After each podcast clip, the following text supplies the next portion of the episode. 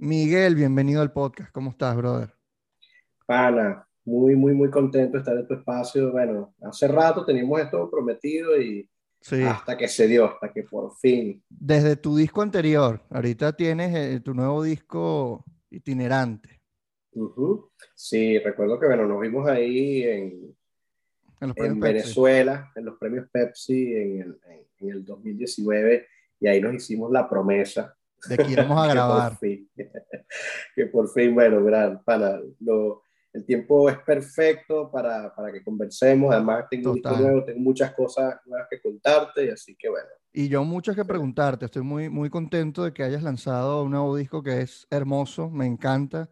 Además que habla de, de, de, la nostalgia, habla de, de, la emigración, de la separación, de una nueva tierra, ¿no? De un nuevo lugar. ¿Cómo, ¿cómo fue tu proceso para ir componiendo este disco? Viniendo del anterior, que, que, era un disco, es un disco muy alegre. Este tiene sus, sus matices de tristeza también, ¿no?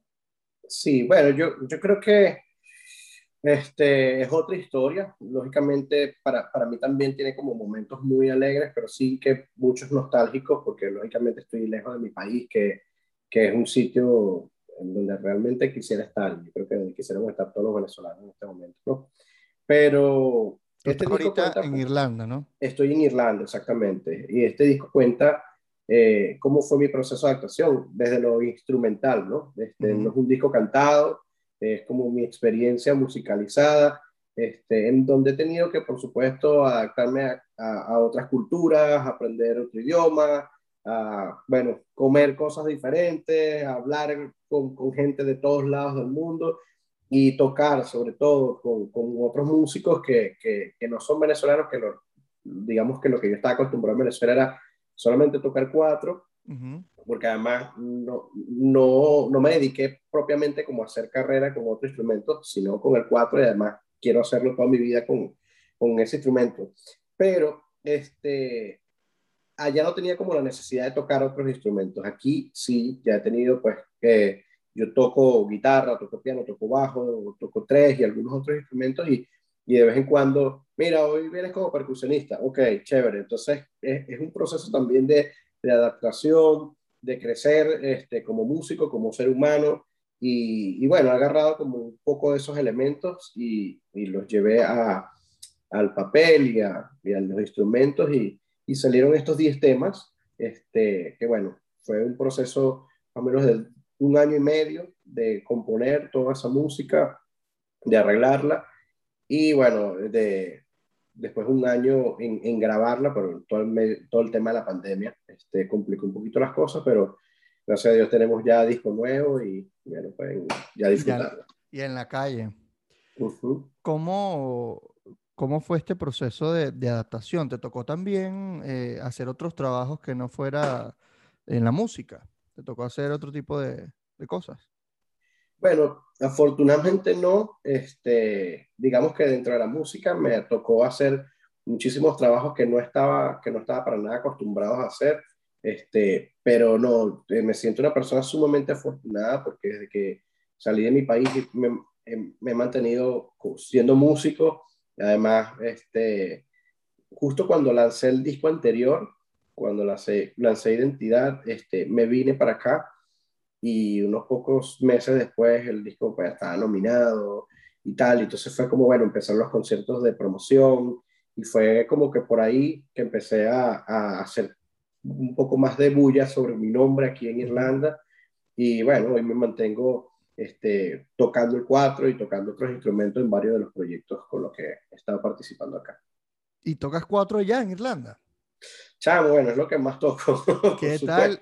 ¿Cómo, cómo es, la receptividad de los irlandeses o del público en general de allá? Súper fino, porque este, o sea, todo el mundo como que se sorprende del, del, sonido del instrumento. Eso me ha pasado muchas veces. Este, yo antes de vivir aquí había viajado muchísimo tocando el cuatro y siempre el, el comentario es el mismo porque la gente espera que suene como una guitarra o como un ukulele, pero cuando ven el 4, que suena totalmente diferente, además tiene una fuerza este, propia que, que, es muy notoria, entonces cuando empiezas a sacar la cantidad de recursos percutivos, melódicos, armónicos, la gente se queda como que, pero ¿qué instrumento es este, pan? O sea, y, ha sido muy bien recibido. Recuerdo una anécdota fue que llegando aquí, como tres semanas de haber llegado acá, un pana guitarrista me dice, bueno, te voy a llamar para, para un geek, este, para que me haga una suplencia, voy, este, tienes que ir con la, con la guitarra y tal. Y yo, bueno, me monté los temas y tal, la guitarra.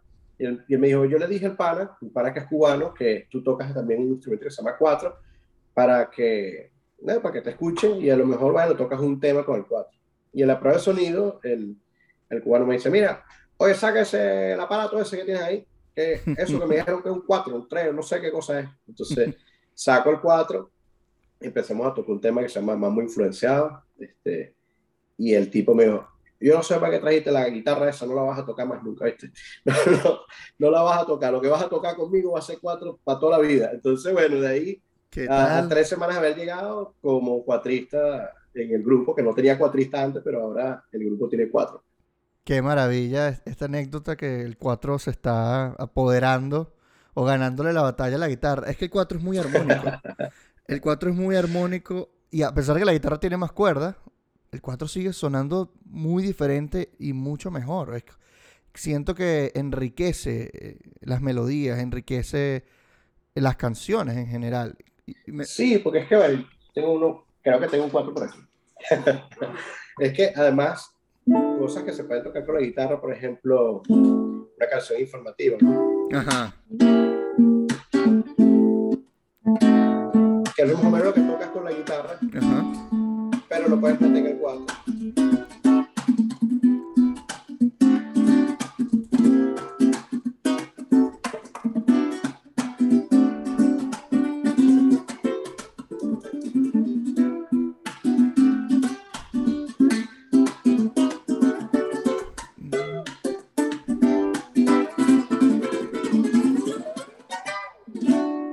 no me humilles así, vale. Es mi podcast.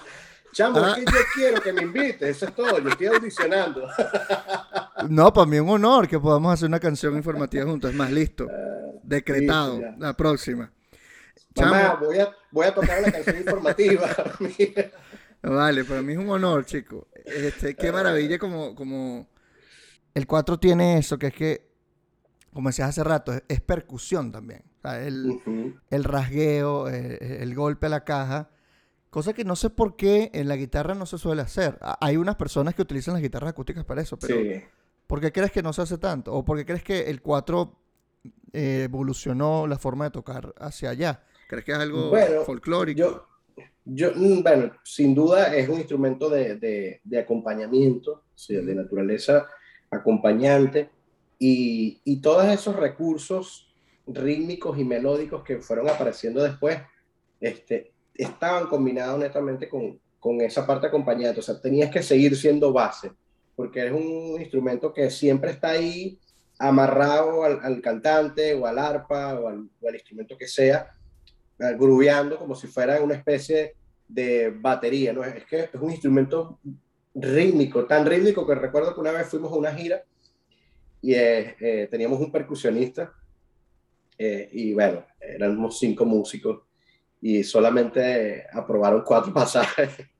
y entonces me dijeron, bueno, chamo, no sé cómo vas a hacer, pero el percusionista no puede hacer acorde, pero tú puedes hacer ritmo, vas a tener que hacer doble chamba, vas a tener que rellenar todo lo que pueda. Y claro, fue todo un reto, porque al final ahí tuve que sacarle como todo el recurso percutivo al instrumento, pensar como percusionista y como, y como cuatrista al mismo tiempo. Y me di cuenta que, claro, es que el instrumento ya tiene como esa, esa naturaleza, esa marcha, cuando estás ahí tocando con la mano siempre y metiendo repiques, metiendo golpes que poco a poco los cuatristas hemos ido también como aportando, eh, este recurso lo grabé en este disco y ya todo el mundo escucha eso y también lo empieza a usar y eso creo que ha sido como un poco la, la, evolución. En la guitarra, este, ha sido un poco diferente, yo creo que mucha gente también tocaba más arpegiado, que, digamos con ese ritmo este, así de, de groove. Y, y, y, además cuando después empezaron como a tocar así, empezaron como la, con, la, con la pajuela y, y, esto también entonces impide un poco que la mano este, abra y haga recursos. Pero por ejemplo en el flamenco, o sea, los flamencos son percusionistas, son así, los guitarristas flamencos tienen todos esos recursos con la mano derecha porque tocan con la mano abierta y pueden hacer una, unas maravillas rítmicamente y armónicamente hablando. Fíjate que el instrumento, el 4 tiene muchos años de, que se inventó. A pesar de que el 4 venezolano tiene su identidad, pues el 4 viene desde Grecia, ¿no? ¿Por qué crees que eh, en Venezuela se usó tanto? Eh, porque me, me, pareció muy extraño que en Cuba no conocieran el 4, porque en, en, Puerto Rico tienen un instrumento parecido que es el, quinto, quizás. no, es tan parecido, pero oye, no, es, muy, no es muy ajeno al Caribe, el 4. Eh, entonces me parece raro que en, Cuba no lo hayan, o por lo menos este músico no lo conozca. Ellos tienen, bueno, ellos lo, reconocen por, por, este, digamos, venezolanos que han ido allá, que han tocado, o algunas cosas que se han hecho eh, donde se habla de un 4, pero este, realmente el 4 eh, en Puerto Rico es un instrumento que tiene 10 cuerdas y se llama el 4 puertorriqueño, entonces es, totalmente diferente. Tiene 10 cuerdas, 5 eh, cuerdas dobles de metal, no se, no se parecen nada. Tengo entendido que antes se usaban cuatro cuerdas dobles, por eso se, llamaba, se llama el 4 puertorriqueño, y después le agregaron una una extra, una, ah, pareja extra. Es verdad, yo dije el quinto, pero es el cuatro, por eso que me confundí. Exacto. y ese cuatro es el que sale en la. que mucha gente lo ha escuchado porque sale en la introducción de Despacito con Luis Fonsi. Eh, todo el mundo, a ver si no sepan de música folclórica, han escuchado el tan, tan, tan, tan. Antes del. Antes del famoso Exacto. Bueno, este, sí, el 4 llegó a, Venezuela, bueno, pues le llegan los españoles, por supuesto, eh, llegó fue la vihuela, instrumento que, que, tenía, este, llegó la guitarra renacentista y la vihuela. Y de, y de, esos dos instrumentos, pues empezaron también a, a, hacer como réplicas en Venezuela con material, digamos, venezolano, con madera venezolana, empezaron a hacerse versiones de, de lo que era este, en la guitarra renacentista que tenía también cuatro cuerdas dobles, eran ocho cuerdas, y entonces después, bueno, los materiales no van, vamos a, vamos a eliminar una de esas dobles, vamos a hacer cuatro, y resulta que la afinación era como así, arpegiada como, o sea, era, eran ascendentes como la, como la guitarra, como es la guitarra, las últimas cuatro cuerdas. Pero esta cuerda había que, había que prensarla mucho más y, y se reventaba, o sea, no, recuerda que era antes de tripa. Entonces, esa cuerda no llegaba, digamos, a, a, soportar la tensión y se bajó una octava abajo. Entonces, esa es una de las características que hace el 4 único, que es ese y baja. Entonces, tienes cuerdas graves en, en los extremos. Y por eso también suena súper diferente. Tienes todos esos recursos armónicos en los ¿no? y hace que la cosa grubee más. No tiene bajos, digamos, pero tiene las cuerdas más graves en los extremos y canta con el fa sostenido, que, que es una cuerda que está intermedio. Entonces, básicamente uno tiene que cantar siempre con esta cuerda, este, desde acá hasta acá, haciendo acordes y haciendo cantar el instrumento en bloques, por lo que se llama chord melody. Toca un pedacito de tonada de la nostalgia, porfa. Ajá.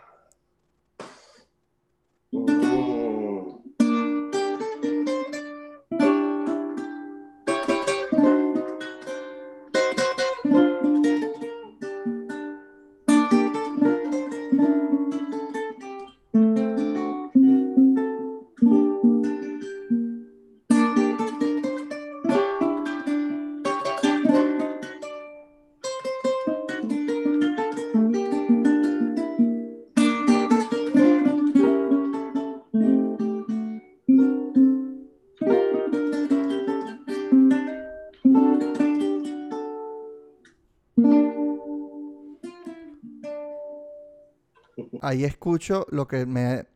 Justamente te pedí eso, porque como hablabas de cantar con la tercera cuerda, esa melodía... Eso es, es, Se siente... Eso es lo que le da el, matiz de... Oye, esta es una canción nostálgica. Esta es una canción... Nostálgica, totalmente. Que te da una, un sentimiento de, bueno, vamos a pausar, vamos a recordar. ¿Por qué? Sí, sí, cuéntame. No, no, no, ¿por qué? ¿Por qué? ¿Por qué la nostalgia te suena a tonada?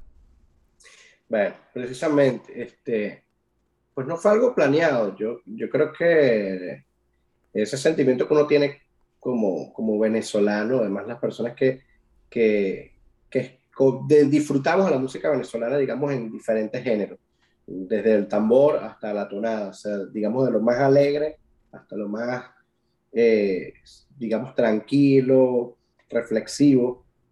Eh, yo estaba en una fiesta, en una prueba de sonido, iba a tocar un resection ahí para, creo que era una, una boda, algo así. Y aquí en Irlanda llueve siempre. Este, el cielo es gris, y todo el tiempo está lloviendo, pero no cae así palo de agua como, como por ejemplo en Barquisimeto, no. no, no, es una, es una llovizna, ¿no? Una lloviznita, sí. Entonces, lo que llamamos nosotros una garúa en Oriente. Eh, entonces, ese día, pues estaba cayendo un palo de agua, pero impresionante. Entonces, yo estaba probando sonido como, como en un, una especie de porche techado y el, y el palo de agua así cada vez como que se acercaba más.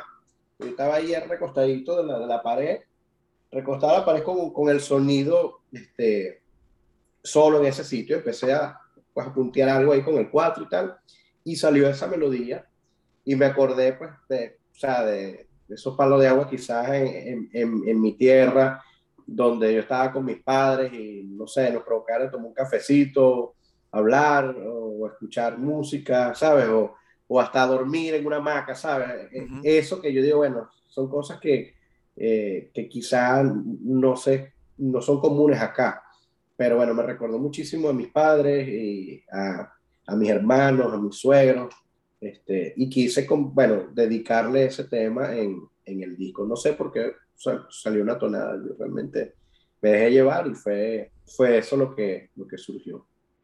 Más que la tonada es un género tan bonito y que yo descubrí hace muy poco, a pesar que, bueno, Simón Díaz lo, lo popularizó, digámoslo así.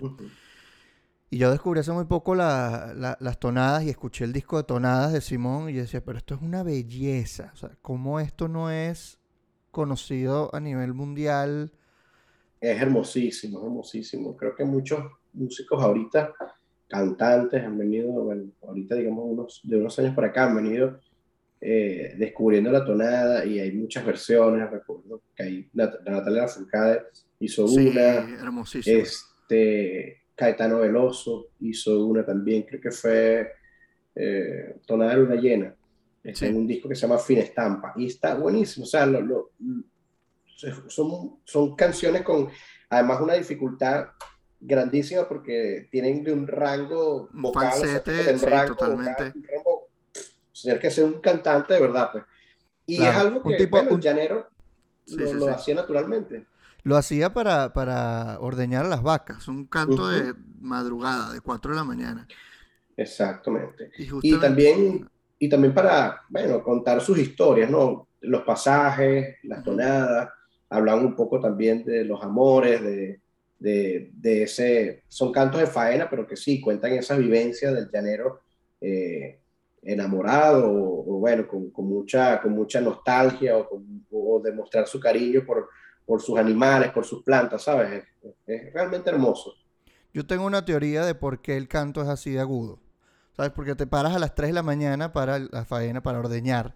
Entonces tú a las 3 de la mañana estás dormido y no ves bien. Entonces te pegas el meñique con la, con la, con la, con la cama y es...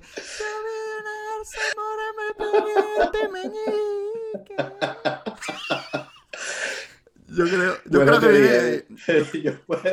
y la gente lo tomó como que era así, pero no. claro, era, era, era, un golpe que se dio por no, por no ver en la, en la noche. Después de un trabajo de investigación. Ricardo, sí, un trabajo de investigación fin. exhaustivo de, de, música y armonía. Mira, para este disco construiste un 4 triple. No sé cómo le nombraste. ¿Es un, un 12? ¿Es un 4? Bueno, fue realmente este, estuvo en el disco pasado, fue un, fue, en el disco pasado fue la primera vez que lo grabé. Ok. Este, y en este disco lo volví a grabar porque, o sea, es parte de, de mi sonido y un instrumento que me encanta. Te lo, lo, tengo por aquí, te lo puedo mostrar. Sí, porque tiene distintas, este, distintas afinaciones o distintas... Sí, es este 4 que se llama el 4 triple. El 4 triple. Entonces tiene, por ejemplo, esta es la afinación normal, la afinación tradicional. Thank you.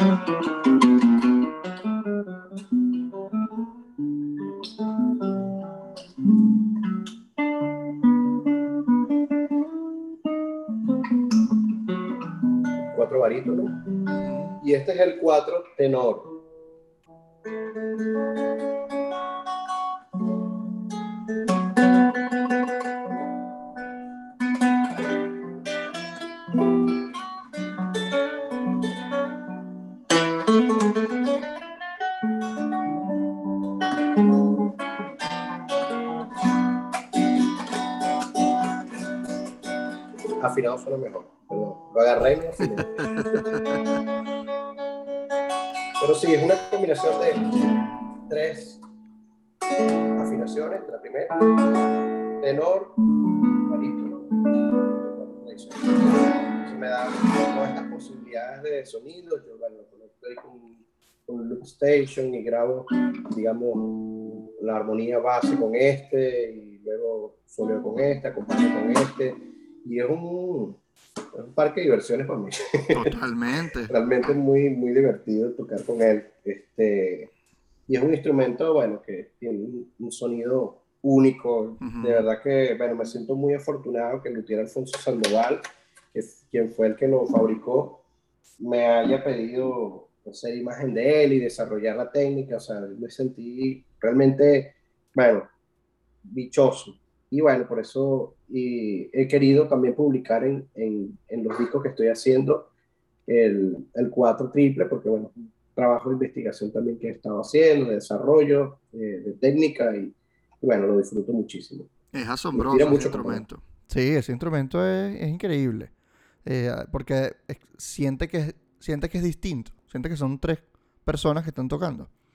Eh, bueno, yo a veces a veces siento como, o sea, me sorprendo porque hay cosas que tú no tocas, estás acostumbrado a tocar en el 4 normal y de repente lo cambias a otra finacina, como otro, otro, otro color totalmente diferente que no, no conocía. Entonces nunca me deja de sorprender. Y a veces uno pisa mal una cosa y, oye, esto me encantó, se está súper fino y por ahí pues se van, se van otras ideas, ¿no? Este, de verdad que no me canso todavía de explorarlo y, bueno, un tripeo siempre tocar con él.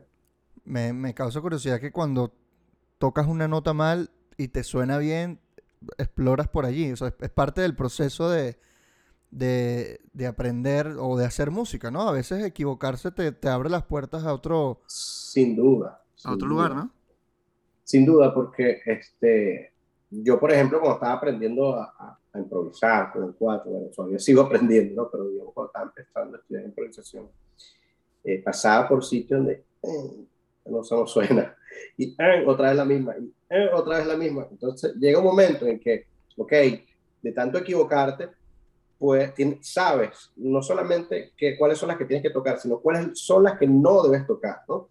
Y a veces, por, por bueno, cuando tienes mucha suerte, con, con, fortuna, al equivocarte y tocar una, tú como que, ah, mire, de aquí puedo ir para acá. Y entonces es como abrir una nueva puerta donde te lleva a descubrir muchas cosas nuevas que nunca las hubieses descubierto si no te hubieses equivocado. Si no te hubieses metido por esa calle, no te hubieses dado cuenta que a lo mejor, este, no sé, nos matas tan bonitos por ahí, un perrito, una cosa.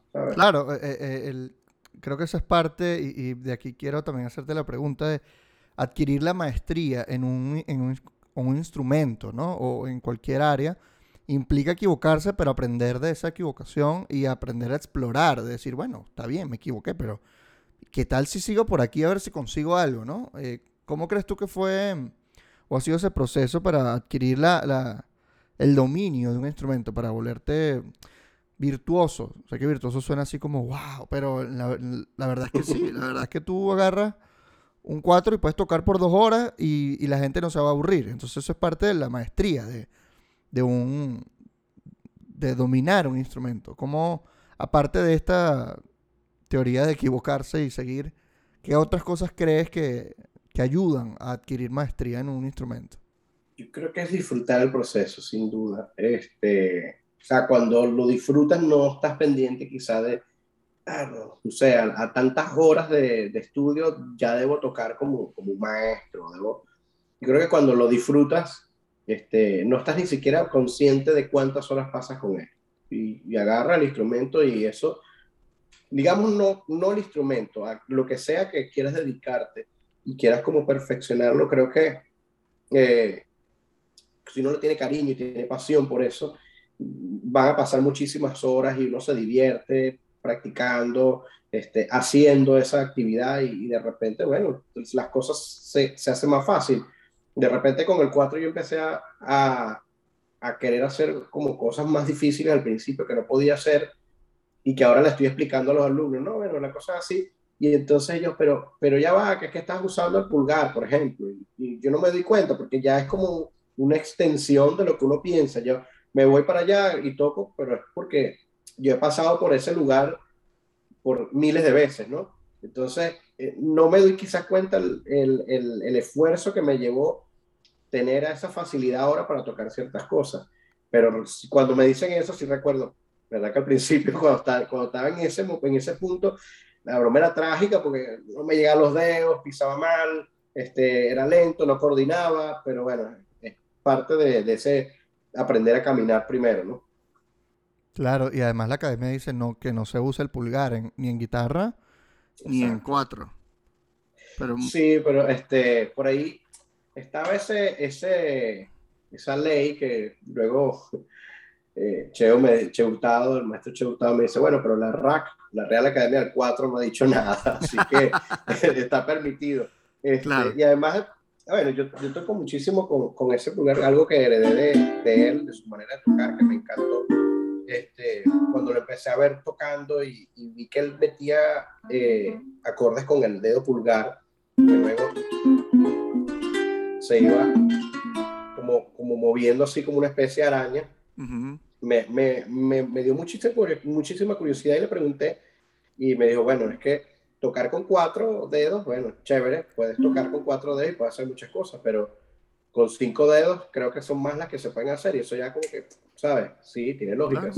Con cinco, siempre vas a tener un dedo libre para anticipar lo que viene y entonces puedes hacer cosas más, mucho más, más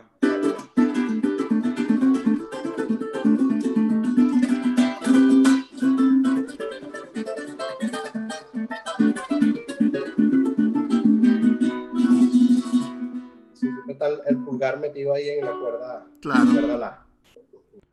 Y es mucho mejor, ¿no? Te ayuda, eso, te da esa capacidad. Sí, es otro enfoque, es otro enfoque con, con, con el instrumento. Técnicamente a lo mejor no está tan visto para otros instrumentos, para la guitarra, pero ya sabes que la rack no lo, no lo prohíbe. No lo prohíbe la rack. Miguel, ¿cuál es tu canción favorita del disco?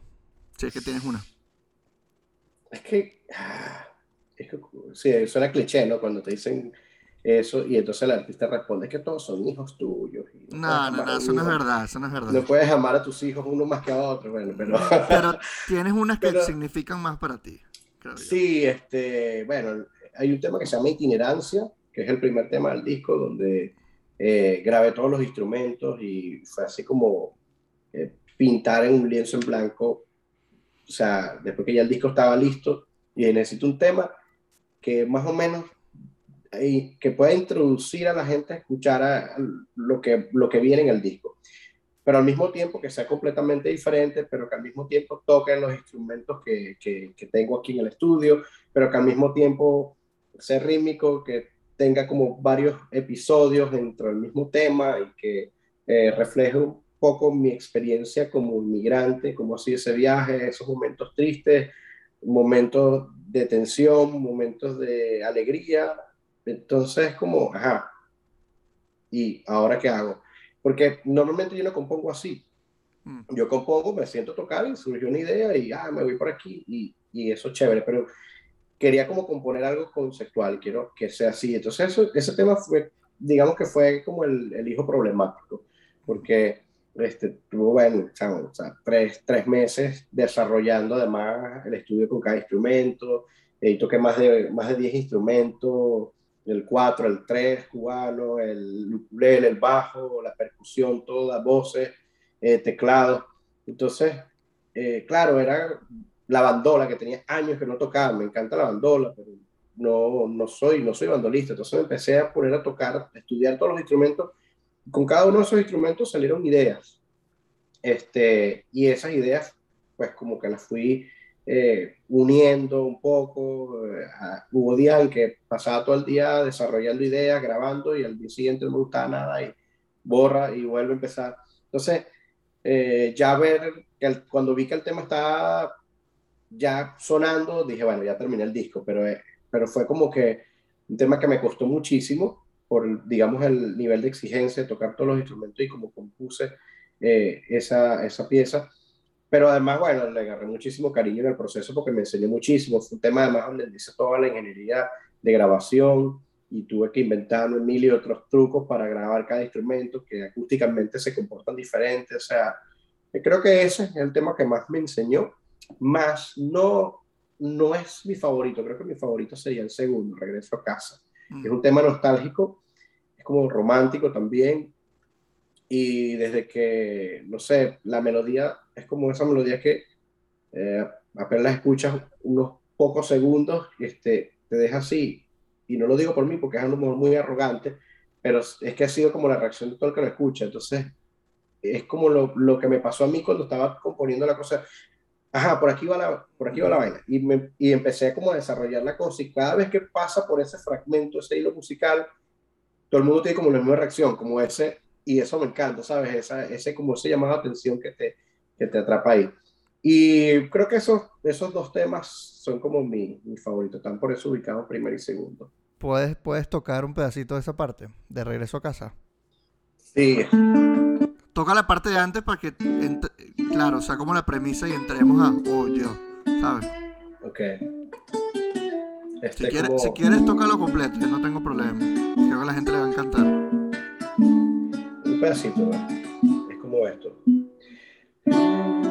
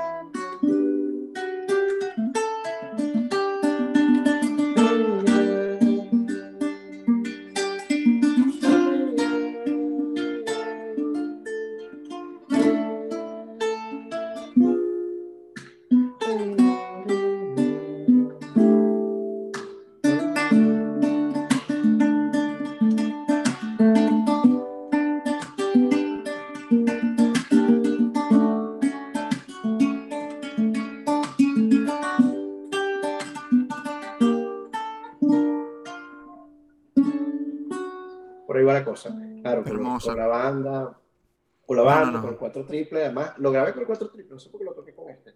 Pero, pero sí, es un, la, la, atmósfera que hay, además cuando toqué, cuando toqué esto en la sesión, con el contrabajo, con la, el piano, haciendo unísono con la voz, este, sí, hay como una, un momento muy mágico que, que, bueno, me recuerda también a ese, a ese momento de la grabación que fue como que todos así, flotando un poco. Sí, es como. Es perfecta como para ver videos en dron de la Gran Sabana, ¿sabes? De Canaima. es esta idea de que eh, es, paz, es como. Incluso suena esperanza un poquito. Es, muy.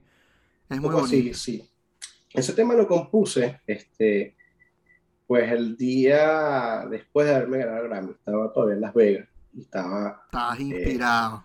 con una, o sea, sí, tenía una alegría inmensa, claro, pero además era como, este, eh, esa tranquilidad, fue como una paz, porque tenía muchísima tensión los días previos. Ah, ¿será que sí? ¿Vas a ganar o no vas a ganar? Ya igual para mí era como un super premio estar ahí, pero también como toda esa tensión, que iba a pasar? Si este disco gana el Grammy, este, y ya en el momento en que pues dijeron mi nombre ahí fue como que, chamo, como que me cayó un baño de agua así, yo estaba como flotando y entonces al día siguiente este, estaba en el baño ahí tomando una ducha y se me ocurrió la, la, la idea de esa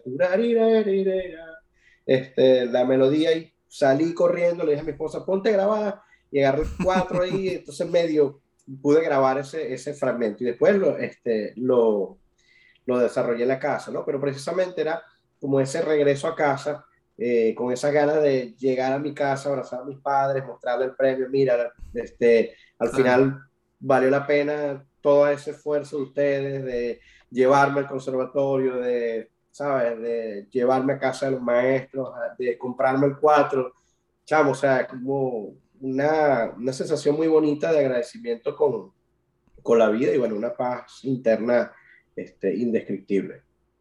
Qué lindo, qué linda esa, esa experiencia. Eh, se te ocurren muchas melodías bañándote. A mí me pasa que se me ocurren chistes bañándome. es que en momentos te estás solo y, empieza uno a empezar a pendejar. Total, ¿verdad? Es que siento que uno podría hacer mucho más si no tuviera el teléfono con, con uno todo el tiempo. Es que ese es el tema también cuando estás en el, te estás bañando no puedes no, puedes usar el teléfono. A uno tienes que pensar. Sí, pero fíjate que no había pensado en eso. Quizás es el momento donde no tienes el teléfono y estás ahí como que, ah, ¿y ahora qué hago? Canto. es como, ¿no te pasa que uno piensa más cuando está, tiene el teléfono apagado, no tiene pila? Es como, te toca estar contigo, te toca pensar, hablar contigo, eh, observar las cosas. Totalmente, y, creo que para uno como, como artista o persona creativa, eso ayuda mucho, el poder no distraerse, porque creo que la distracción es nuestro peor enemigo. Sí, es que en el proceso de, creación, sobre todo, a veces eh, no tienes también como un jefe que te esté diciendo, lo necesito para mañana. Entonces tú estás ahí como tú, bueno, vamos a ver este, va por aquí y te paras y tomas un vaso de agua y después agarras el teléfono y después llamas a un pana y le echas el cuento y, y, de repente estás todo disperso. Me pasa que soy muy disperso. Este, tengo que ponerme horarios para trabajar porque si no, no, este, no sé, no, no, no, logro como concretar la idea. Y sí, es que ya ahora con el teléfono y con, y con todo lo que hay en internet, o sea, típico que es como, como, eso, como esos memes de que yo a las 3 de la mañana la cucaracha bailando reggae, ¿sabes? O sea, viendo cualquier tontería y como que pensé que iba a estudiar hoy y mira lo que terminó siendo a las 3 de la mañana. Totalmente. ¿Y, ¿Y, cómo haces para, te pones horarios en la mañana, en la tarde, durante todo el día? ¿Cómo, sí, o sea... Es tu proceso ahí de, de, crearte tus propios deadlines? ¿Cómo, ¿Cómo haces eso? Sí, es que sobre todo en las mañanas no soy nada creativo. Este, entonces trato de la mañana hacer cosas como, como más de oficina este, que sí, leer correo, mandar correo, este, organizar cosas en la computadora, este, pero también en mi mañana, que, que sería como el, el, el, momento perfecto como para hacer las llamadas telefónicas. Todo el mundo está durmiendo en Venezuela y de aquel lado del mundo, o sea, mi mañana son las 3 de la mañana ya en, en, en América, ¿no? Entonces, bueno, si trato de hacer eso, estudiar un poco a veces también, un poco estudiar inglés, me pongo a hacer cosas así ya en la tarde, este, empieza como a bajar la tranquilidad y en la noche que es el momento en que más soy creativo, bueno, este, a veces me doy, me doy los días donde trabajo hasta tarde, otros días digo, bueno, voy a cerrar porque ya tampoco es que no le, o sea, no, no todo el tiempo trabajar así de noche está tan chévere, además que bueno, mi esposo también trabaja todo el día, es como el momento que tenemos como, bueno, vamos a, a pesar de que ahorita con el coronavirus estamos en la casa todo el día, ok, bueno, es momento de cenar, de hablar, de televisión, de quizá este, salir por ahí. Entonces, bueno, trato de organizarme como que la, la primera parte del día como para hacer todo. Yo creo que muchos, eh, a muchas personas creativas les pasa, no solamente músicos ni comediantes, porque he escuchado entrevistas, he hablado con gente que se dedica a otras áreas de la creatividad y les pasa que la noche les funciona más y que eso, se tienen que poner sus propios límites de tengo que eh, hacer esto antes de tal fecha o antes de tal día, porque de otra manera voy a tardar toda la vida procrastinando esto. Totalmente, Sí, este... es mejor, sí, sí, es mejor hacerlo como eh, ponerse uno su propio... Creo que en ese sentido nos, nos toca ser disciplinados. Claro. A las personas, a las personas que... Y, y no es fácil de lograr. ¿Cómo lo, lo lograste tú con tu primer disco antes? O sea, ¿crees que has ido puliendo esa técnica o esa disciplina? Sí, bueno, o sea, eh, uno, va, uno sigue aprendiendo. Cada proyecto, pues hay dificultades diferentes. Y, este, creo que también ahora tengo como un poco más mi, mi espacio. Este, tengo pues los equipos, entonces ya me, me, me, concentro más porque, bueno, tengo cómo hacer las cosas. Quizá en Venezuela, cuando estaba ya este, tenía como el tiempo, pero no tenía los juguetes como, como para grabar la cosa y hacer unas buenas maquetas. Entonces, claro, eso me ha ido ayudando a tener la planificación, a armar un Excel con tiempos de entrega, con tiempos de todo esto y por supuesto eh, que cada parte del proceso trato como de, enfocarme en una sola cosa, de, de, hacer este, unas buenas maquetas para que toda la música esté como bien estructurada y después a la hora de grabar se pierda menos tiempo también. No es como que, bueno, yo quería que la cosa fuera como por aquí, no, mm. bueno, hoy es el día de hacer partitura, hoy es el día de hacer este, transcripciones de estas cosas, hoy es el día de estudiar la música, hoy es el día de arreglar y así, bueno, sucesivamente. A veces, por supuesto, no todo se da como uno lo planea. Tiene que, bueno, cuando, sobre todo la parte creativa, uno está siempre este, dependiendo de, de, cómo, de cómo maneja esa creatividad, ¿no? es algo muy relativo. Entonces, a veces, bueno, tengo dos días para hacer esto y bueno, me tomo tres, pero no pasa nada. O sea, así lo trato de llevarlo. Claro, claro, tampoco hay que exigirse demasiado porque si no uno se frustra, ¿no? Yo eh, te quería preguntar, Miguel, ¿Cómo lo haces tú, perdón? ¿Cómo, cómo, hago yo? Proceso? Eh, muy parecido. Eh, yo en la mañana no soy gente, bueno, o sea, yo, yo me paro como a las 8 de la mañana a regañadientes. A veces me termino parando a las 9 porque me acuesto tarde. Justamente, no solo en internet, no solo viendo cosas, sino a veces escribiendo o pensando o, o grabando algo o recopilando noticias para el día siguiente para trabajar con eso.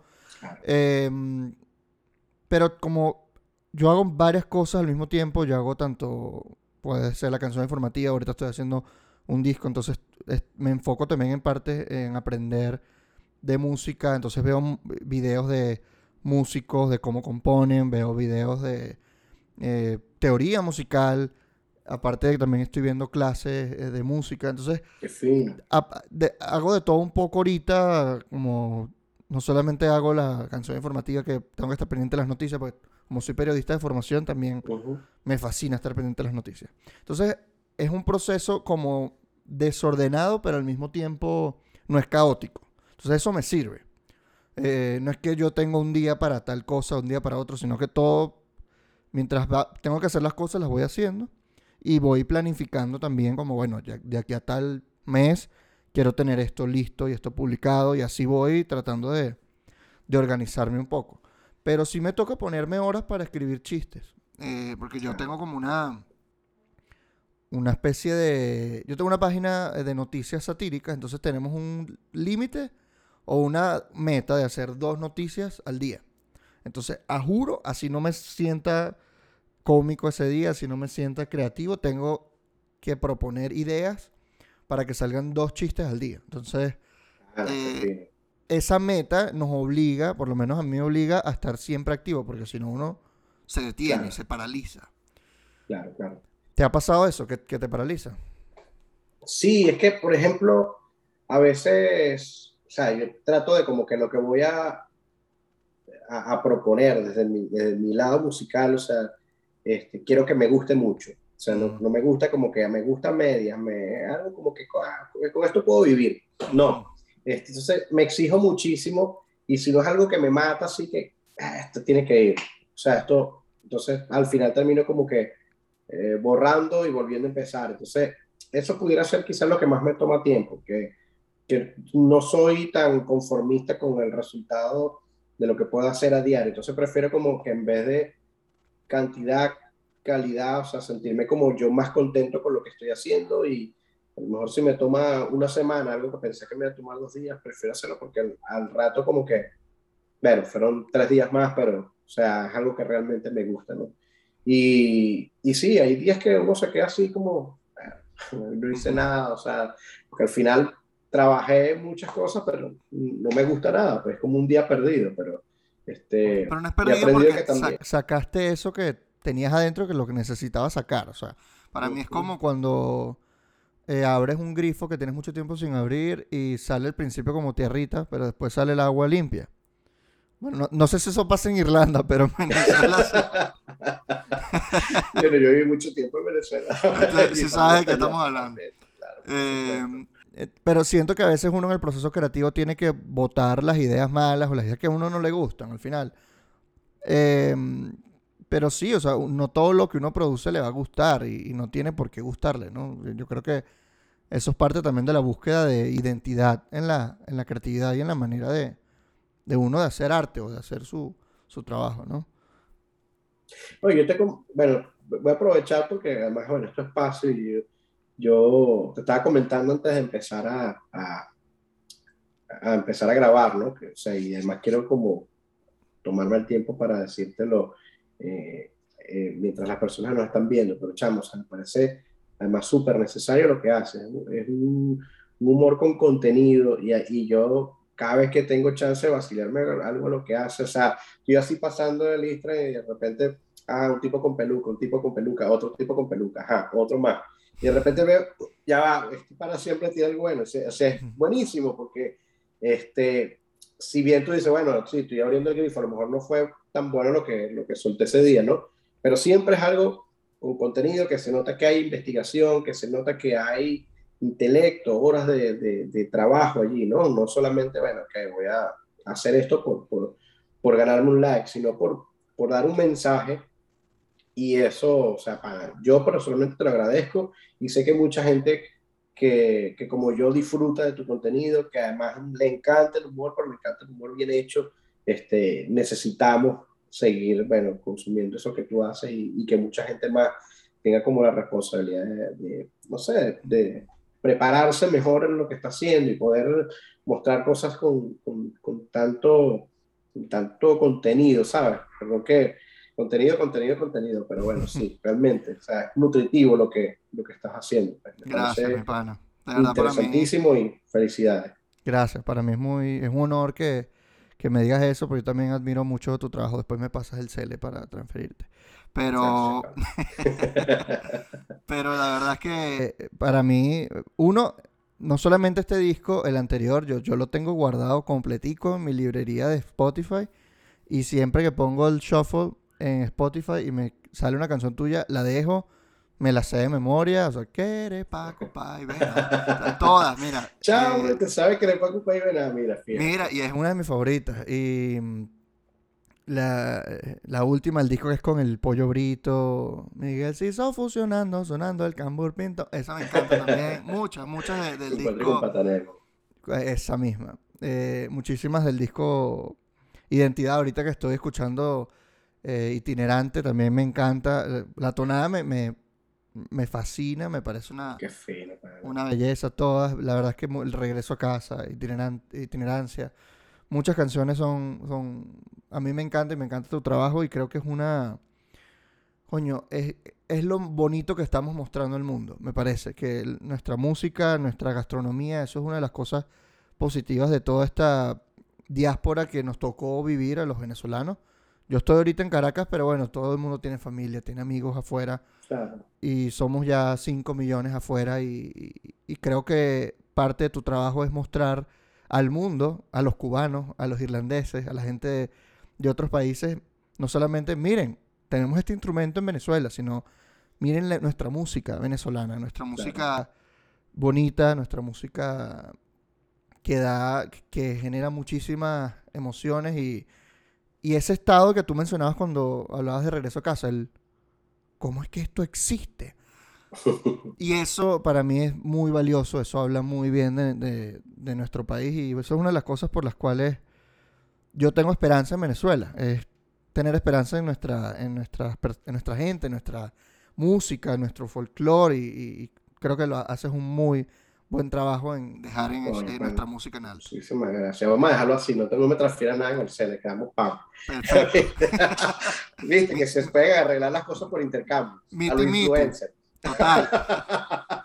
Mira, no, este, lo, lo, que pasa también es que, o sea, para mí es una búsqueda no, este, no solamente, pues, tocar la música venezolana, ¿no? sino, eh, bueno, crear más música venezolana, eh, hacer que el 4 gane más espacio, que sea conocido en otros países, que sea necesario en otros proyectos. Eh, a mí me encanta poder, poder ser representante, ser representante del 4 en, en, fuera de mi país y, y, que mucha gente quizá te tenga como punto de referencia, para mí es una responsabilidad muy grande. Entonces, por eso yo trato pues de hacer la música que realmente me gusta eh, y me lo tomo con muchísima, con muchísima responsabilidad y seriedad porque, bueno, sé que hace falta, no todo el mundo quizás está ahorita componiendo con un 4, este, ahorita sobre todo que la música es más uniformada, que todo es como una, una fórmula matemática, agrega algo y listo, este, yo creo que hace falta pues gente que, que no solamente que crea, eh, y que apoye el talento nacional, sino que lo disfrute. Yo he disfrutado la música venezolana desde que soy chamo y a mí me nace, es eso, tocar esa música, me nace crear esa música porque la he consumido tanto que es parte de mí ya y, y no busco quizá como que, ay, qué bonito, yo a Venezuela, llevo mi, mi piel, no, y el otro corazón, no. Lo que busco precisamente es que la gente además vea que tenemos un país arrachísimo, tenemos una música increíble y que hay muchísimas cosas que están por hacer todavía, este, desde lo musical y de cualquier trinchera, digamos, de cualquier sector de, de, lo, de lo que pueda ser tu oficio, ¿no? Tu profesión. Entonces, hay mucha gente quizá dejando el nombre del país eh, mal parado por ahí, eh, y bueno, gente mala ahí en todos lados, como, como siempre digo, eh, aquí, aquí en Irlanda también debe haber mucha gente mala, y en Francia, en, Alemania, en todos lados. Este, pero eso no define que la gente de ese país sea mala. Eh, creo que, como dicen ahí, los buenos somos más y nosotros, este, los que tenemos la responsabilidad de mostrar lo bonito que es nuestro país afuera, o sea, hagámoslo con amor, eh, demos el mil por ciento para que cada vez que la gente tenga una referencia de Venezuela sea como que yo conozco un pana que es venezolano que, que, es humorista, que es buenísimo, y el tipo viajó para allá, para Estados Unidos, y fue, hizo una, una conferencia y unos shows por la universidad, que brutal, y, eso es realmente lo que va a hacer que nuestro país crezca, y, y, que bueno, que también nosotros nos sintamos un poco más, no sé, tranquilos, a pesar de estar viviendo este momento lejos de nuestro país, creo que ese es el, ese es el aporte más grande que le podemos dar a nuestro país desde acá afuera, ¿no? Poder ayudar a nuestra gente desde acá y, y ayudar a, a, levantar ese nombre de, de, Venezuela. Y orgullo, debemos sentir orgullo por, por lo nuestro que es bueno, por nuestra música que es, es genial, está eh, súper bien, es muy estudiada la música venezolana. Eh, Alirio Díaz creo que tiene una canción que la usan como tesis en, creo que en Berkeley, si no me equivoco, eh, para guitarra, ¿no? Sí, por, ejemplo, Antonio Lauro, que fue, creo que es el mismo tema, Alirio Díaz fue un gran intérprete eh, de la música de Antonio Lauro. hablamos del Vals Natalia, por ejemplo. El Vals Natalia Una belleza es canción. obligado en cualquier universidad de música clásica, de guitarra clásica, y el mundo tiene que tocarla. O sea, ahorita en este momento, mientras nosotros hablamos, está tocando alguien ese vals en el mundo, o sea, alguien en una parte del mundo, uno o veinte o cien, porque es, uno, es un tema obligado y además la música de Lauro en general es, maravillosa y, fíjate que a mí me alegra muchísimo cuando, cuando me toman por referencia, ah, tú eres de la tierra de Lauro, de la, tierra, de la tierra de. Ah, cuando me dicen, ah, tú eres de la tierra de... ¿Quién es el, quién es el presidente? ¿Quién es el que manda ahí en tu... ¿Sabes? Te va a fastidiar, claro. Claro. Pero ahí es buena la, la ahí buena, ahí es bueno aclarar. Sí, sí, sí, de Antonio Lauro. No, el presidente, no, no, no, no, de Antonio Lauro. exacto, exacto. Sí, porque es que ah, sí hay muchos referentes, sí, de Altuve, claro, de Altuve, este, de Miguel Cabrera, claro, esa es la gente. Y hay un tema que yo hice en mi disco anterior, eh, se llama Tiempo de Cambio, donde precisamente arranco ese tema con un discurso de Uriel Pietri, donde dice, este, como que ha llegado el momento de, sacar la cara. Cualquier persona, desde cualquier profesión, dando el máximo, el máximo de lo que pueda hacer, hará que el nombre de nuestro país, hará que nosotros realmente seamos tomados como referencia como personas exitosas, como los venezolanos, como, como esos venezolanos de éxito que queremos, que queremos que sean, que seamos todos, ¿no? Entonces, ahí en, en ese video, pues muestra una cantidad de venezolanos de todas las profesiones, del deporte, de la ciencia, de la música, este, que realmente son personas con las que yo me identifico y venezolanos que tienen la excelencia como bandera. Y eso es lo que a mí me encantaría pues ver, ¿no? Que hay gente que se lo toma en serio y que que, está empujando la carreta para la misma dirección. Sí, eso es lo que creo que tenemos que destacar y me parece que hace un excelente trabajo en esa, en esa dirección, Miguel. De verdad, agradecido que hayas estado conmigo acá en, este espacio, en, hayamos tenido esta conversación tan sabrosa sobre música venezolana, sobre tu nuevo disco, que espero que todos los que estén escuchando vayan y lo escuchen. ¿Dónde lo pueden escuchar? aquí. Esta el disco todavía no está impreso, pero bueno, esta es la, portada. del disco. Es un, arte Muy hermosísimo que me hizo eh, mi esposa, Bárbara Sánchez, que es una diseñadora y una artista extraordinaria. Y bueno, una composición ahí de ese elefante que es el itinerante, que es un animal que recorre distancias larguísimas por comida, por agua, que tiene memoria, bueno, inmensa para recordar sus raíces y que además arrastra digamos, lleva con él muchísimas cosas que ha arrastrado en su paso, que ha, venido tomando, ¿no? Y bueno, cada uno de esos elementos que está allí son parte de los temas, como una especie de adivinanza, juego de adivinanza. Cada tema tiene un elemento aquí en la portada y bueno, este, este es itinerante, es, el, mi nuevo álbum y lo pueden escuchar por todas las plataformas digitales. En Venezuela está completamente gratis por YouTube, lo pueden escuchar por ahí. Este, y si no, Spotify, Deezer, iTunes, donde, donde quieran bueno, una música hecha con todo mi corazón para, para todos ustedes. Un disco excelente, espero que, que todos lo escuchen, que lo pongan en, en, un momento en el que se dediquen un tiempo a sí mismos, eh, porque es un buen disco para escuchar con un roncito o con el licorcito que les provoque, un cocuicito. Eh, y, y, e ir, ir, ir, sintiendo todas estas emociones que nos da este disco tan... tan a mí el otro día me dijo alguien, este, que bueno que además das esa, esa recomendación y te lo agradezco muchísimo. Este, pero hay, gente que además a veces quiere como hacerte un piropo y, y, y no sabe cómo hacerlo realmente, porque este, salen como cosas como, tu disco es buenísimo para hablar pajita, para ponerle así una comidita, una cosa así, ¿sabes? Una cosa super chill. Entonces una parrillita, una cosa, estamos ahí hablando paja, y está, y está el disco sonando de fondo, es buenísimo. Y, y, para escucharlo también es bueno, ¿no? O sea, digo yo, ¿no? Para escucharlo también debe ser bueno. Claro. sí, bueno, se los agradezco. Si se toman un roncito, un vinito y lo escuchan con, con calma, lo agradeceré muchísimo. Con calma y, y, y, lo ponen en repeat. Eso es importante. Ok, pasé por este, este viaje emocional ahorita otra vez y otra vez, hasta que se aprenden las melodías. Claro, muchísimas gracias, Ricardo. De verdad, un gran, gran placer estar contigo en tu espacio y bueno, esperemos que pronto nos volvamos a encontrar por ahí.